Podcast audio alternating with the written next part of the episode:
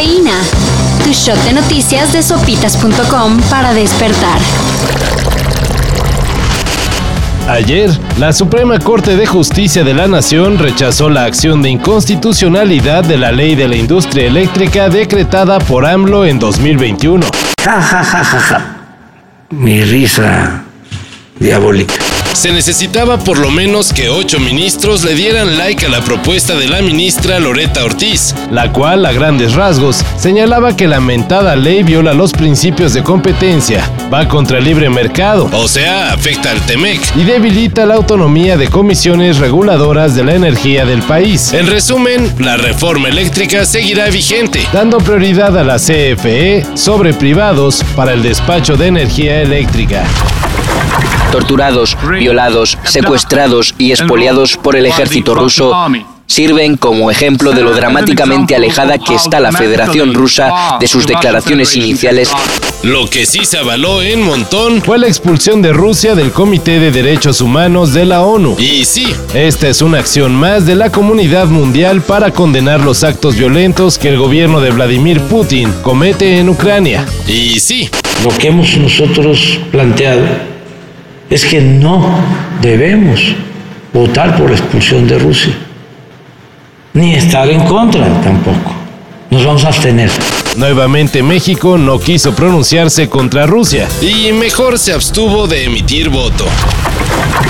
No solo la élite política mundial está metida en el conflicto Rusia-Ucrania. En la música, dos grandes bandas regresan para unirse a la causa. Luego de 28 años, Pink Floyd grabó una nueva canción, Hey Hey, Rise Up.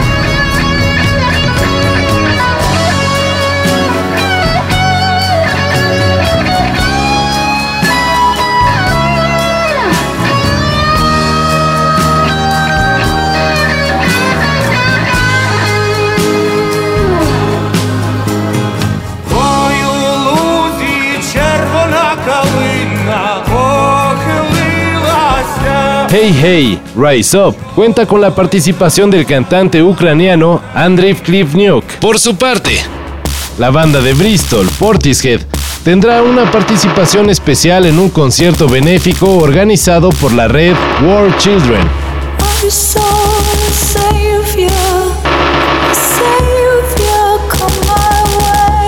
El cual tendrá a Idols como acto principal.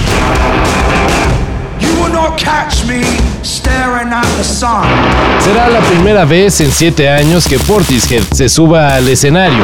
Los boletos para este concierto a beneficio de la población infantil de Ucrania serán sorteados y cada participante recibirá el link para, en caso de no ganar, ver el concierto desde casa. Ya van a comenzar los playoffs de la NBA. Y la sorpresa es que los Lakers de Los Ángeles quedaron fuera. Con todo y LeBron James. La millonaria franquicia angelina está fuera de postemporada, luego de caer ante los Suns de Phoenix. Bueno, eso de con todo y LeBron es un decir, ya que entre lesiones y promoción de Space Jam 2, el Rey se perdió de 23 juegos. I'm gonna say one thing to you, Max. I don't know the numbers like you do. Michael Jordan is what in the finals? Six and what?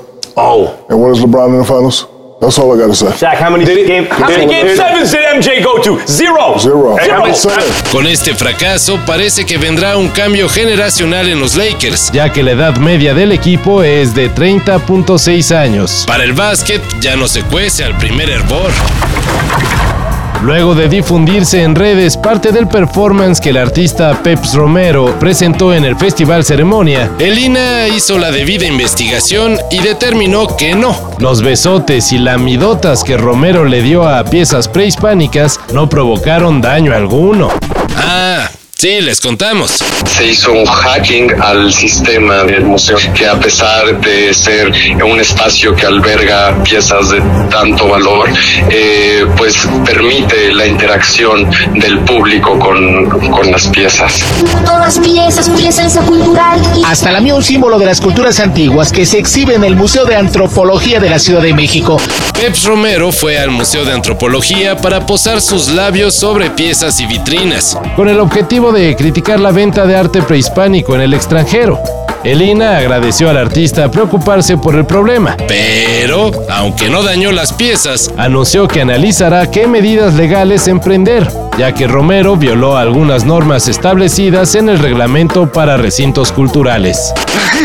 ¡Estúpido! Todo esto y más de lo que necesitas saber en sopitas.com. Cafeína. Shot de noticias de sopitas.com para despertar.